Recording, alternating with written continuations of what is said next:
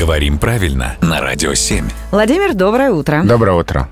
И вот есть вопрос, это скорее, наверное, от меня личный. Очень часто в жизни мы так или иначе сталкиваемся, когда люди произносят, что вот цены подешевели. Или, э, например, температура стала холодней. Э, И понятно, что это неправильно. Да? Или как? Ну вот здесь вот скорее или как.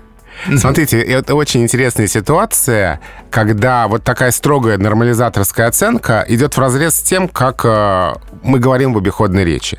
Мы знаем, что цены могут быть высокими или низкими, да, а товары дорогими или дешевыми. Так. Но эти сочетания постоянно перемешиваются. И э, дешевая цена, дорогая цена формально вроде бы неправильные, они уже и в словарях есть. Да. Разве? Да, да. Есть, это меня очень удивляет. Да, есть такое в словарях. Но потому что это правда часто смешивается.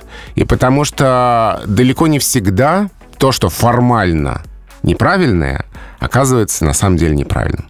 Ага. То есть вот здесь, да, такая ситуация, что вроде бы, вроде бы неправильно, но прижилось э, в обиходной речи, попало в словари, причем не сегодня попало и даже не вчера. Вот вроде бы неправильно, а правильно. Все как Да, в жизни. Да, да, да, в русском языке такое бывает. Немножко грустно мне стало. Вот, услышав это, я думал, что я надеялся, что сейчас вот э, Владимир разберет все, расскажет, что вот так правильно, вот так ни в коем случае нельзя. А вот так, дорогие друзья, если вы хотите разобраться в каком-то своем вопросе или с каким-то своим вопросом, который у вас возник, э, пишите нам, мы все обязательно передадим, и будут у нас тайны, разгадки. Горячие дебаты. Несогласие, возражения и споры. И именно так. Володя, до встречи.